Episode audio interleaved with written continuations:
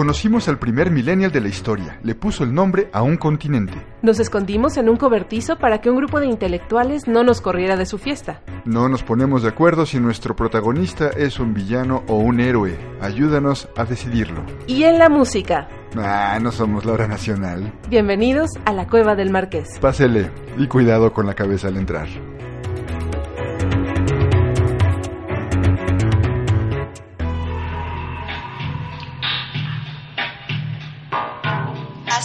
Más contenidos en nuestra página y en redes sociales.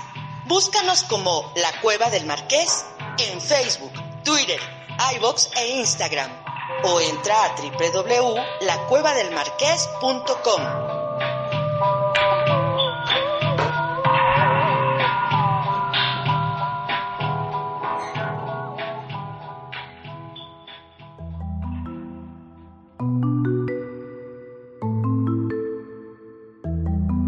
Amigos de la Cueva del Marqués, bienvenidos y muchas gracias por estar con nosotros en este nuevo episodio. Yo soy Silvia Márquez, muchas gracias por estar aquí. Y yo soy Ernesto de la Cueva y tenemos por primera vez en la historia de este programa, en los literalmente 500 años que llevamos haciéndolo, una pregunta. Hola, escuché el último programa de su viaje a Sevilla y quisiera saber cómo le hicieron para viajar en el tiempo. También saber por qué América se llama América y no Colombia. Mi nombre es Ale. Saludos. Querida Ale, muchas gracias por tu interés en conocer cómo viajamos en el tiempo. Desafortunadamente no vamos a poder explicarte cómo lo hacemos porque incluso para nosotros es un poco complicado y pues te estaríamos revelando uno de nuestros más grandes secretos que no queremos hacerlo. Sin embargo, la otra pregunta que hiciste es bastante interesante y nos obligó a sentarnos a Silvia y a mí en una mesa a ponernos a trabajar en un programa que no estábamos esperando hacer porque nada más queríamos hacer cuatro programas temáticos sobre exploradores y al final de cuentas el que tú, tú, el que tú nos hicieras esta pregunta nos obligó a hacer este quinto programa respecto a la conquista y descubrimiento de América. Y esto bueno es importante. No toda la gente lo sabe pero este, en este programa como ya lo dijiste tú vamos a hablar de por qué diablos América se llama América.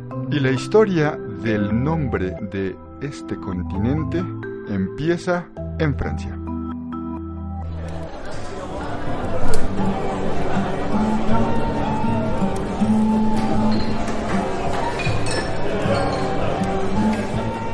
Estamos sentados en el suelo con la computadora, la mezcladora y los micrófonos puestos en unas posiciones incómodas. En esta, ¿esto qué es Silvia? Es un Es un una cobertizo. guardilla, es un cobertizo. Sí. Estamos en la casa de alguien importante y estamos escondidos, por supuesto, porque la gente del siglo XVI no puede ver tecnología como esta y no puede descubrirnos. Pero logramos meternos a una de las fiestas, una de las reuniones más importantes para el mundo geográfico y bueno, pues justamente de esto les vamos a platicar. Estamos en Sandie, es un pueblito muy pequeño en el Ducado de Lorena, todavía estamos en 1507, hasta acá llegamos, porque justamente este año se está llevando a cabo una reunión muy importante que va a redefinir cómo conocemos al mundo. Aquí junto a los Alpes franceses están todos los humanistas más importantes de Europa de esta época y su objetivo es muy claro, imprimir los libros más valiosos que se conocen hasta ahora. Una meta bastante, bastante noble si la tienes desde un punto de vista histórico y por supuesto humano, ¿no? Claro, bueno, pues es que aquí el mecenas es René II, sabemos que es una persona sumamente comprometida con, el, con la difusión del arte, Eh, él quiere ser como el mecenas de Europa, entonces se le ocurrió esta maravillosa idea de, bueno, pues les voy a prestar y les voy a dar todas las facilidades para que se reúnan aquí en San Diego, en mi, en mi ducado, y vengan los mejores humanistas, podamos redefinir el rumbo tanto artístico como social como político de Europa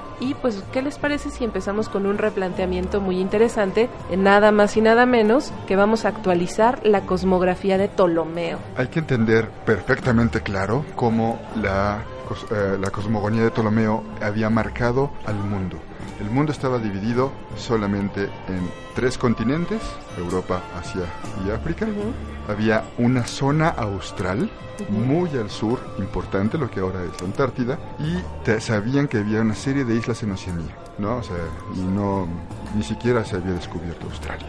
Pero de todas maneras, el mundo era ese, ese era todo el planeta, todo lo que se conocía. Tras el descubrimiento de Cristóbal Colón, hacia, hace unos años, se amplía la visión, se comprueba que el mundo es redondo, ¿no?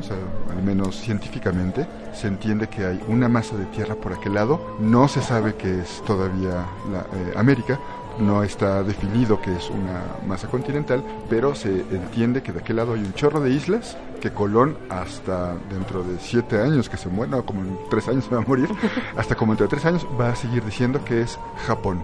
Un Japón muy curioso porque no hay japoneses.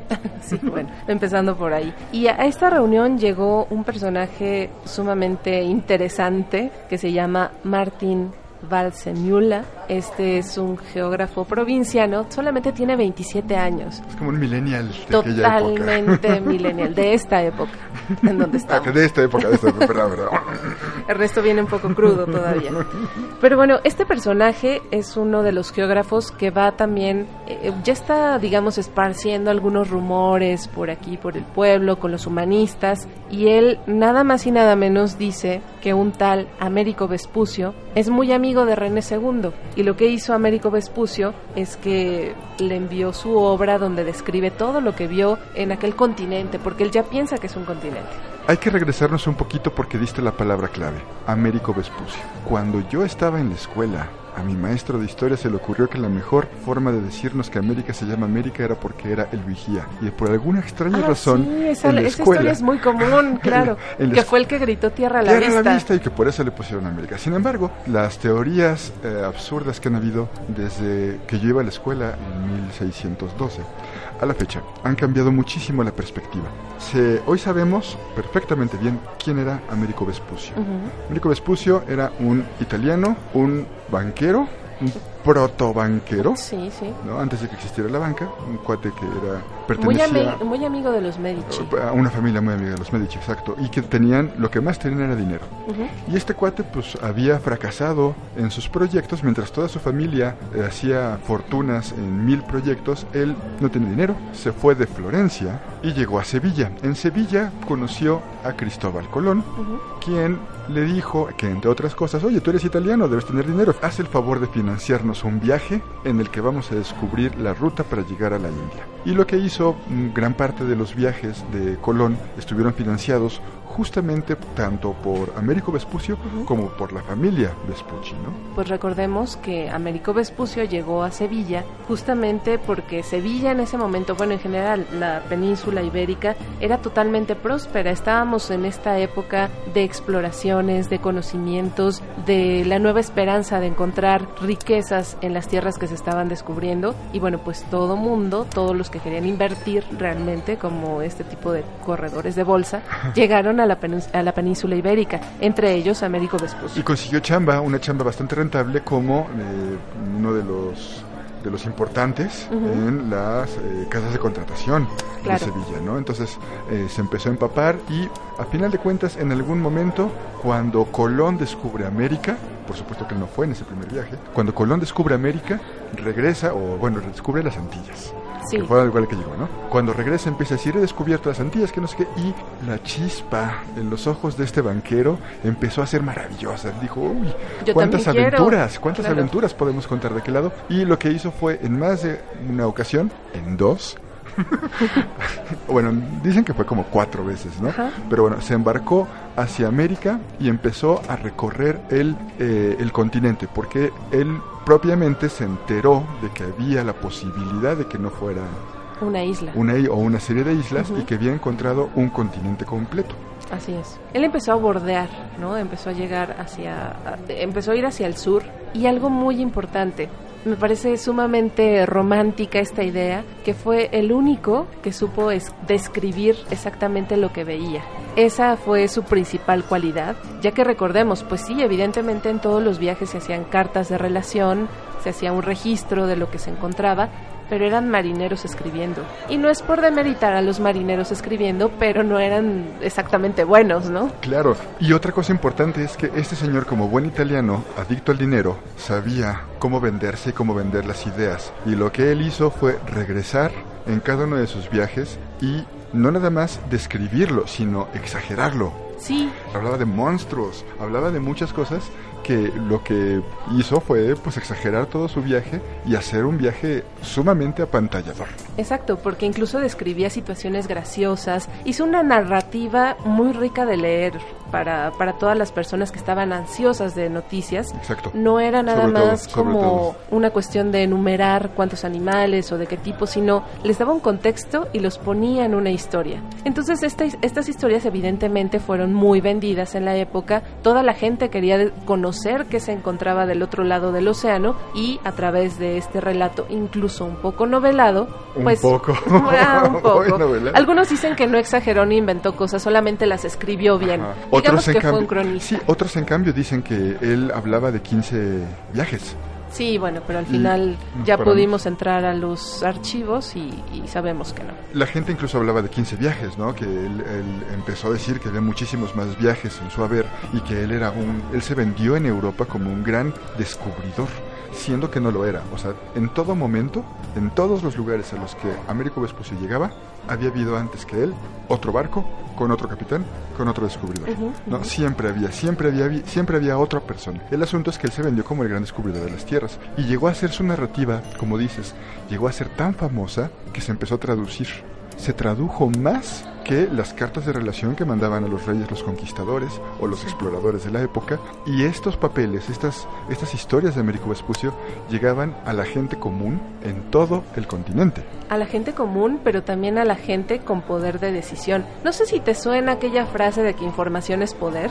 De hecho, Américo Vespucio, el primer comunicólogo de la historia. Seguramente, seguramente, ya que sus cartas fueron muy solicitadas porque revelaban algo muy importante en esta época, secretos comerciales y rutas. Ok. lo cual sin duda pues es fundamental para todo que, aquel que, que quiera emprender un negocio ¿no? en el nuevo mundo. Entonces, eh, esta cuestión como de la teoría de que él se sobrevendió, pues sí, igual y pudo ser un muy buen autopublicista. A mí me gusta esa teoría. Yo la compro.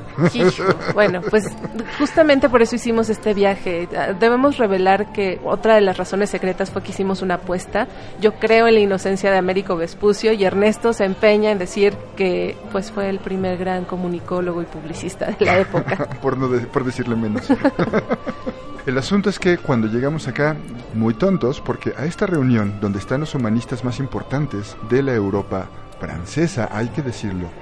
Si se acuerdan en los otros programas, el mundo es dominado por España y por Portugal. Y nosotros estamos en Francia. En Así Francia, que es un país que es rico, tiene cierta importancia, pero no es para nada punta. De hecho, Francia Tiene de- muchos problemas. Dentro de cinco minutos va a ir el embajador de Francia con, a la corte española a decirles, oye, por favor regálenos un cachito, ¿no? Sí, claro. y bueno, lo cierto es que toda esta gente que está reunida, entre toda esta gente que está reunida hoy aquí, no está Américo Vespucio. No. Entonces, la apuesta, quién sabe si la ganamos. la gané. Bueno, vamos a empezar a disertar un poco de esto, pero sí, justamente hay que tomar en contexto que en esta época hemos estado mucho hablando de Portugal, de España, pero ¿qué pasaba, por ejemplo, con Alemania? ¿No? Sabemos que todos los campesinos empiezan estos levantamientos contra el feudalismo y demás. Entonces Alemania está en llamas, está como resolviendo asuntos internos. España también tiene como ciertos problemas, la Inquisición ya le está dando ciertos dolores de cabeza. Italia y Francia están pasando de una guerra en otra guerra. Entonces, lo que podemos, entre ellos y no entre ellos, también guerras internas y conflictos internos y demás. Lo que podemos decir en este momento se respira aquí en Europa mucha desesperanza. Lo que implica es que se debía de encontrar un nuevo rumbo y justamente Américo Vespucio lo que hace con todos sus relatos que trae del nuevo continente es brindarle a Europa este nuevo aire de esperanza de decir, hay un mundo que es más tropical, hay frutas ricas, hay mujeres, hay animales exóticos y todo es felicidad y fiesta. Entonces, ¿para qué nos estamos peleando acá con todas estas situaciones? Hay un mundo tal vez que pueda ser mejor para nosotros, que tiene, hay que decirlo, un clima mucho más benévolo que el clima europeo. Sí, y también tiene mucho que ver con la idea de que la religión, la reforma está dándole en la torre a todo, la religión está pasando por una crisis justamente a niveles, no a niveles de reyes, porque los reyes con los con, el papado, con los obispos, todo eso está correctamente bien, pero abajo la gente está bastante desanimada. Entonces de pronto ideas como la de Lutero es la que sobresale y vienen hasta arriba y empiezan a, romper un poquito la hegemonía como pasó en Alemania, como después pasó en Inglaterra, pero la gente en su búsqueda de la esperanza se encuentra, como bien dices, en América con el Edén. Exacto. El Edén de la creación de Dios. Adán y Eva estuvieron, seguramente estuvieron allá. Y esta idea, qué bueno que mencionas eh, este punto de la religión, porque esta idea empieza a permear justamente con los relatos que hace Américo Vespucio y al final la metáfora es, si hay un paraíso terrestre en algún lugar, no puede estar muy lejos de aquí. Eso lo escribe Américo Vespucio y se refiere nada más y nada menos que de Brasil. Con esta pequeña línea lo que hace es que genera toda una serie de disertaciones teológicas aquí en Europa y pues incluso hay algunas personas con las que hemos podido platicar que dicen pues hubo un pecado original, nos expulsaron del paraíso, sin embargo Dios es tan bueno que no lo destruyó, simplemente lo mandó un poco más lejos y nosotros ya nos reconciliamos con Dios y somos muy inteligentes para encontrar ese paraíso nuevamente. Y poder encontrar el camino de regreso a, donde, a, donde, merecemos estar. Claro. O sea, la fama de, de, de Américo Vespucio debe haber sido brutal. ¿no? O sea, cualquiera en la calle, tú le preguntas ahorita a cualquier persona en la calle, ¿sabes quién es Américo Vespucio? En Francia, en Alemania, en Inglaterra, y te van a decir, sí, sí sé quién es él. ¿Sí? Te preguntas, ¿quién es Colón? Te van a decir, no, sé. sí, claro. Todo esto viene en un libro muy chiquito, son apenas 32 páginas, que se llama Mundus Novus. Todo lo que representa este título también es sumamente importante porque él habla de un nuevo mundo, eh, de un nuevo continente, ya sabe que no son islas y ya sabe que hay más posibilidades para explorar. Yo creo que desde ahí ya voy ganando la apuesta. Bueno, pero también hay que entender una cosa. De, mientras que Colón seguía dice y dice y dice y dice de que él estaba en lo correcto, que el planeta medía lo que él decía que medía, que ya estaba llegando, que ya habían llegado a las Indias, el otro decía, no, no es cierto, estamos en medio todavía. Digo, faltan, estamos, en este momento estamos en 1507. Faltan unos 10 años para que se descubra que el mundo es redondo, para el viaje de circunnavegación de Magallanes. Y al final de cuentas, mientras que Colón, estoy seguro de eso, sabía que había descubierto un nuevo continente y no lo puede decir en la corona española, no lo puede decir porque eso hubiera significado que él estuviera mal, Américo Vespucio dijo, yo sí sé que esto es un continente.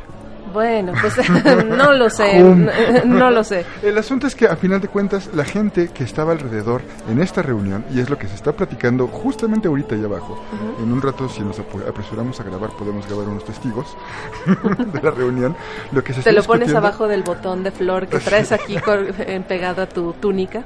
Bajo el sombrero. Eh, lo que sí les podemos decir es que en este momento se va a decidir que uno de los libros y uno de los mapas que se van a dibujar y que le van a cambiar la forma al planeta van a ser dirigidos específicamente a una persona que nadie aquí conoce, pero que todo el mundo ha oído hablar de él y ha leído sus textos, que es Américo, de, Américo Vespucio. Y como creen que esta persona, como creen en sus textos, le van a poner a los primeros mapas, le van a poner el nombre de América. Sí, y el, el, responsable de esto es nada más y nada menos que este geógrafo de 27 años, que bueno, viene aquí también a, a, remover todo lo que conocemos ahora. Él es el que dibuja el primer mapa en el que figura América y curiosamente en el borde del mapa y en el borde de todos sus, sus escritos dice yo sugiero que se debería llamar América. Entonces esto se toma ya como una verdad universal, ¿no? Sí, porque también hay que entender que en, si hablamos de la Tierra, quienes tenían la voz cantante eran los cartógrafos. Claro. Todo el mundo podemos conocer el barrio de aquí a la vuelta, pero no tendría nombre hasta que un cartógrafo oficial se atreviera a ponerle nombre. Eran, eran ellos, en reuniones como esta, los que les ponían el nombre a las cosas y la gente lo respetaba. O sea, podíamos nosotros decirle que eso se llamaba el cerro Cerro Grande, pero si llegan y nos lo cambiaban, así sucedía, como, Claro. como pasó en toda la conquista años después en México, ¿no? Los cartógrafos nombraron cada una de las partes en, en- en América. Así es. ¿Y qué te parece si escuchamos? Porque a mí me llegó un chisme sumamente importante de por qué se eligió este relato de Américo Vespucio y para dar más puntos a mi teoría, te voy a pasar este chisme al costo. Vamos a escuchar.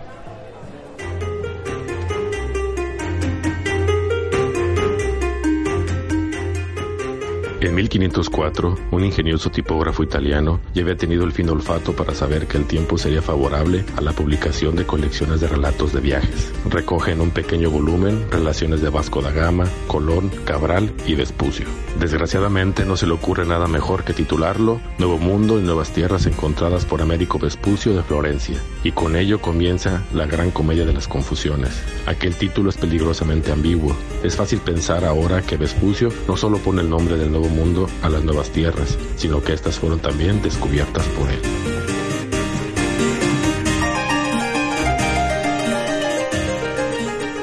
Ahí está el chismazo del siglo, Ja, ja, por ja. qué se llama el descubridor del nuevo mundo, Américo Vespucio. Bueno, a final de cuentas, el que los demás hayan entendido que él era, no quiere decir que él no haya mentido en todas sus, sus crónicas. Bueno, vamos a seguir hablando de esto. Yo tengo más argumentos a favor. Diablo, esto sí. parece como un juicio de del abogado del diablo, pero bueno, al final de cuentas, lo que está ocurriendo hoy en esta reunión de humanistas aquí en eh, estamos muy cerca de Estrasburgo, hay que decirlo. Entonces, todo este centro de pensamiento que va a ser Sandie en este día es muy importante porque se empieza a fraguar una historia que ahí sí yo creo que se le jugó un poco chueco a Américo Vespucio. Como ya te había dicho hace un momentito, pues se hace toda una historia diciendo que Américo Vespucio es amigo íntimo del duque René II, que es el patrocinador de toda esta fiesta que estamos viviendo hoy. Y bueno, pues como son tan amigos y demás, Américo Vespucio le envió al primer hombre que le envió sus cartas de relación fue a René II y por lo tanto pues le envió su obra y René II dice, bueno, miren, mi amigo me está mandando esto de manera inédita, vamos a publicarlo justamente aquí en San Diego, que nadie nos escuche, porque esto es un chismazo que van a desmentir los historiadores siglos después, porque Américo Vespucio y René II jamás en la vida se conocieron. Ya no sé qué decir. Me rindo. ¿Ves? Traje más argumentos, hice mi investigación de campo. También lo cierto es que eh, mientras avanzaban los años, en el resto de Europa le estaban diciendo América a América. Y en España le decían, pues nada más las Indias, ¿no? O sea, algunos se, se- atreven a decirle Nuevo Mundo, pero pues no era como muy No popular, popular. la idea. Como sí sucedía en el resto de, de Europa, incluso en Asia, ¿no? Ujú. Lo han conocido. Eh, la gente ya hablaba de que había una América, que todo mundo le decía América, incluso los portugueses.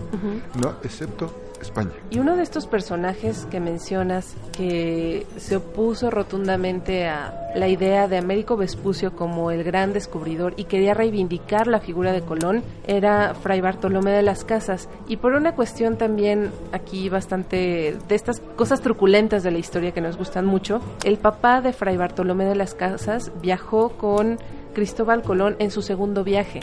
Entonces se dio cuenta y el papá le comentó todo al hijo y pues se dio cuenta de que en realidad el descubridor había sido Cristóbal Colón y Fray Bartolomé de las Casas empezó una, una campaña bastante ruda contra Américo Vespucio para decir no, él se usurpó la fama de Cristóbal Colón, entonces hay que reivindicar el nombre de América y cambiarlo a Colombia. Y al final lo que con los años lo que acabó permeando fue que como compensación a Cristóbal Colón y a su historia le dieron el nombre de Colombia a un país, a un bellísimo país de América del Sur. sí. Y Américo Vespucio murió sin saber que el nuevo territorio descubierto por Cristóbal Colón, por la corona española, por lo- los reinos de Castilla y las Indias, que eran llamados América. ¿No? Con los años, eh, los ingleses empezaron a pedir que pues por favor les dieran un cachito. Eh, a los ingleses se les otorga las colonias, las 12 colonias de América. Nada más y nada menos. Después ya se expandieron y fueron bastante fuertes, ¿no? También a Francia, muy al sur, la parte... Guyana. eh, bueno, eh, la Guyana al sur, al norte, la mitad de Canadá, ¿no? que le correspondió a Francia. Y a final de cuentas, Holanda también tuvo participación en los este, dominios en América.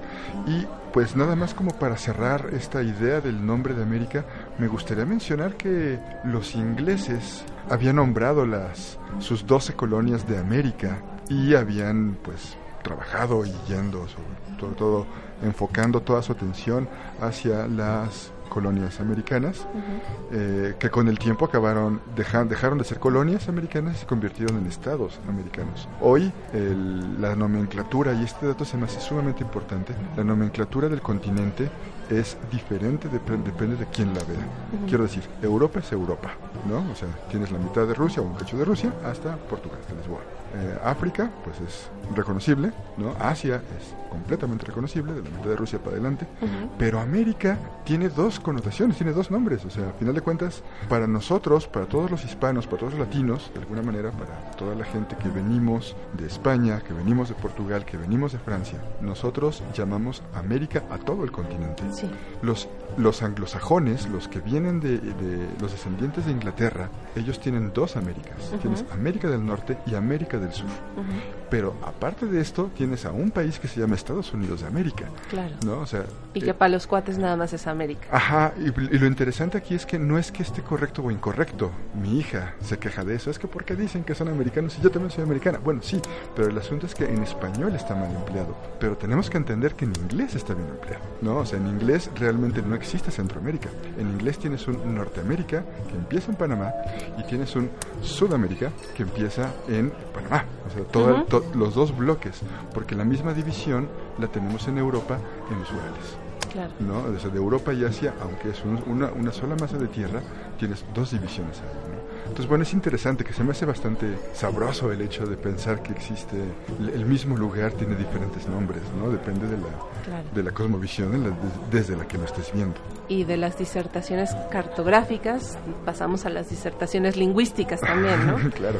Oye, y, y a mí me parece muy interesante como toda esta reivindicación y los juegos que se hacen en la historia de que un día puede ser el villano y el otro día puede ser el héroe. Y esto pasó justamente con esta historia de Cristóbal Colón y Américo Vespucio.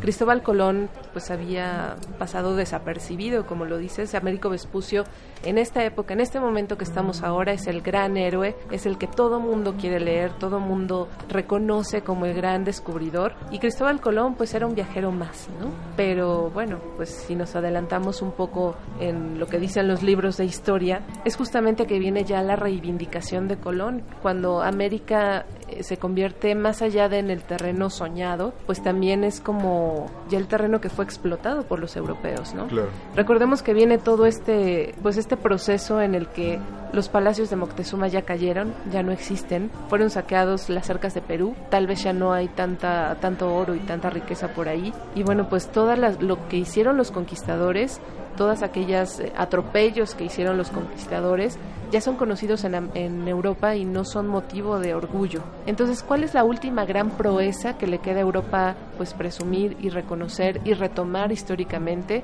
El descubrimiento de América por Cristóbal Colón. Entonces, en ese punto se da toda la vuelta de tuerca y empieza la reivindicación de Cristóbal Colón, ya se convierte en una figura heroica, se empieza a hablar mucho de su vida, lo cual antes no se conocía, y se realza el genio, ¿no? Eh, este genio que tenía Cristóbal Colón. Y sabemos que en esta historia de, de, los buenos y los malos, si quieres ensalzar a un héroe, tienes que encontrar a su villano. Y Américo Vespucio fue el villano perfecto.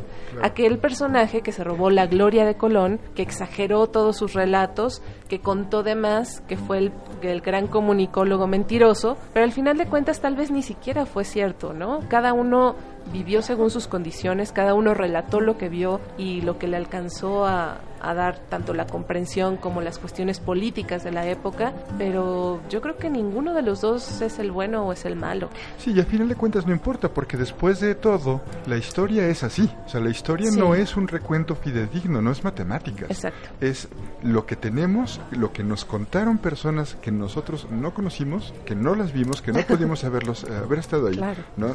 no tenemos, bueno, nosotros sí, los investigadores, la gente que se dedica a la historia, no tiene máquinas del tiempo como para poder venir y, comprobar la información. Eso es lo, lo, lamentable y también lo sabroso de la historia, que permite tener estas, estas ambigüedades y estas perspectivas alejadas una de otra y a veces que se juntan, ¿no? O sea, en ningún momento Américo Vespucio fue el vigía que estaba trepado en el mástil mayor gritando tierra. Sí, claro. Sin embargo, mucha gente lo entiende así, ¿no? Y mucha gente lo vive y esa es la historia que tenemos. A final de cuentas, si uno u otro, no importa, porque la historia se hace con lo que podemos encontrar y lo que podemos encontrar son cosas que la gente dejó en el pasado. Exacto. Y las cosas que la gente deja en el pasado no necesariamente son la verdad.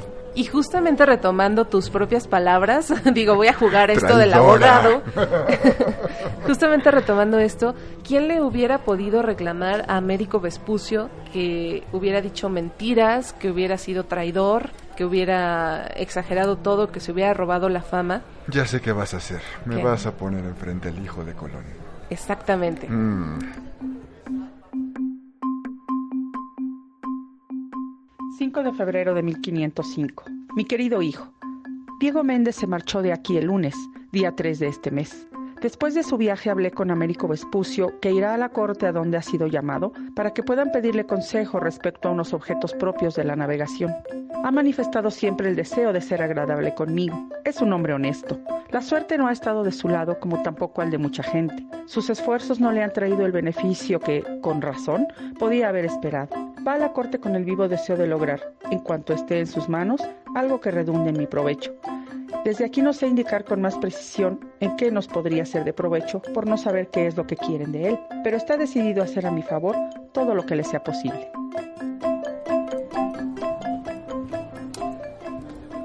Pues ahí está nada más ni nada menos que la carta que el propio Cristóbal Colón le escribió a su hijo, en donde se puede ver que yo creo que sí apreciaban a Américo Vespucio, o sea, incluso en el final de sus días la, la vida de Vespucio no fue nada fácil, fue muy truculenta. Él se consideraba un fracasado. Imagínate. Murió, murió pobre. Murió pobre, su viuda tuvo que pedir una pensión ínfima para poder sobrevivir y bueno, sus diarios pasaron a manos de su sobrino, que su sobrino le valió y perdió los diarios de Américo Vespucio. No tenemos registro de lo que realmente se, se vivió y este hombre vivió después de sus viajes. La historia es así, yo creo que más allá que un héroe o un villano, son- fueron dos hombres en igualdad de circunstancias o tal vez no, y que los dos tienen un mérito Determinado. innegable. Ah, ok. Bueno, pues sí, uno se llama, uno, uno le dio el nombre a un continente, otro le dio el nombre a una gran nación, ¿no? Y al final de cuentas tenemos verbos en el español fantásticos como la colonización, no es la ameriquización. Claro. Y yo podría resumir eh, este, esta disertación, esta visita que tuvimos aquí a Lorena y la pregunta de Ale, pues que Colón tuvo el mérito de la acción. Él fue el que tomó las carabelas, el que hizo todas las gestiones y demás, y llegó y empezó a... a mover todos los hilos, porque al final de cuentas él fue gobernador. Exacto. Y Américo Vespucio tiene el mérito histórico de la interpretación de ese nuevo continente. Exacto, exacto. ¿Y eso será suficiente como para ponerle nombre a un planeta?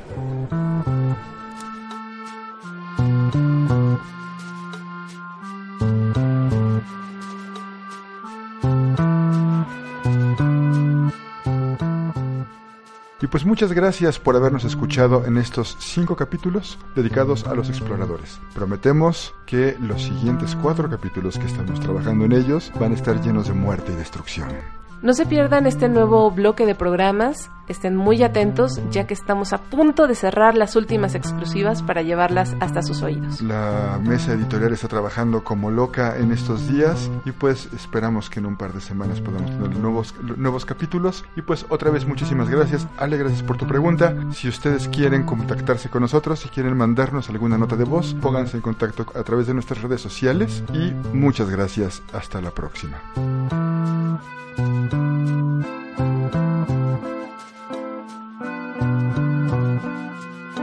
Participaron en este programa Aida Maldonado, Jelly Mendoza y Felipe Rodríguez.